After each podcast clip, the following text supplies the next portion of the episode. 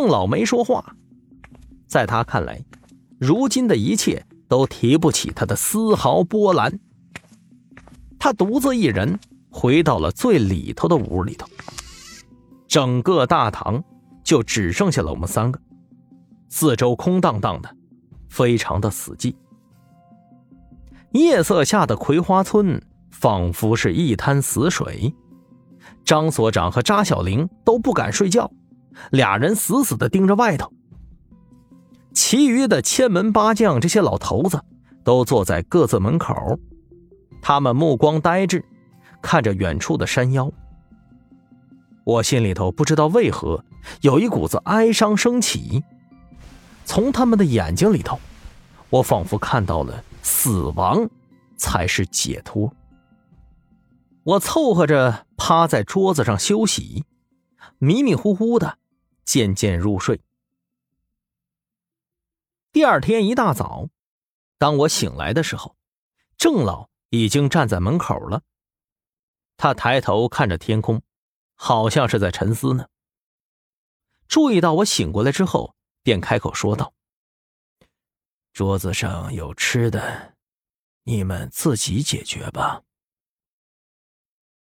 我低头一看，眼前的破碗里头放着两个野果子，这卖相也不咋地呀，顿时没了胃口。一旁。张所长在拿着书，聚精会神的看着。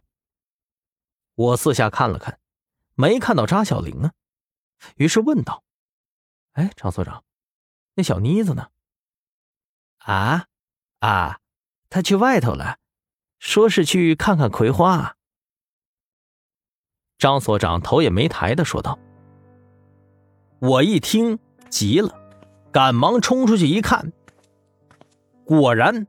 在不远处，扎小玲正扎在葵花里头呢，还高兴的跑来跑去，跟个小姑娘似的。我急忙冲了上去，一把把她给拉了出来。哎，你这家伙，你不知道这些葵花很邪门啊！扎小玲很生气，朝我踹了一脚。孟十三，我碍着你什么事了？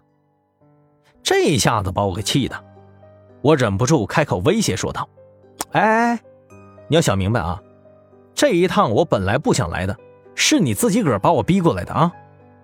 你，扎小玲气得不吭声了。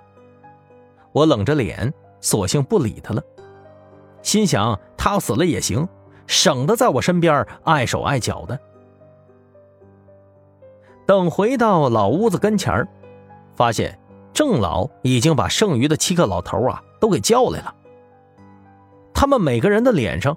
或多或少都有尸斑，因为不能在阳光下暴晒，所以头顶上都戴着斗笠呢。我很好奇，他为什么要把人给聚集起来呀？只见郑老朝我招了招手，意思就是让我也过来。几个人一起坐在旁边的椅子上，坐的齐刷刷的，都不吭声。郑老悠悠的叹气说道。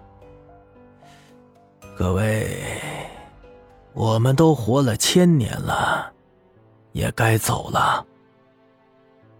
一旁的一个老头子答话说道：“走吧，使命完成了。小王爷出事，我等已经无法阻止了。”话语间。我怎么感受到了？他们竟然带着一丝喜悦呢？郑老更是笑了。从昨天晚上到现在，我就没见他笑过。嗯，当年我等愿赌服输，在这儿当守墓人千余载，而今离去。世间恩怨杀戮，与我等就没关系了。郑老笑容一收，盯着其他的七个老伙计：“你们要记住，一旦离开，阴魂就会散去，彻底消失在这天地之间。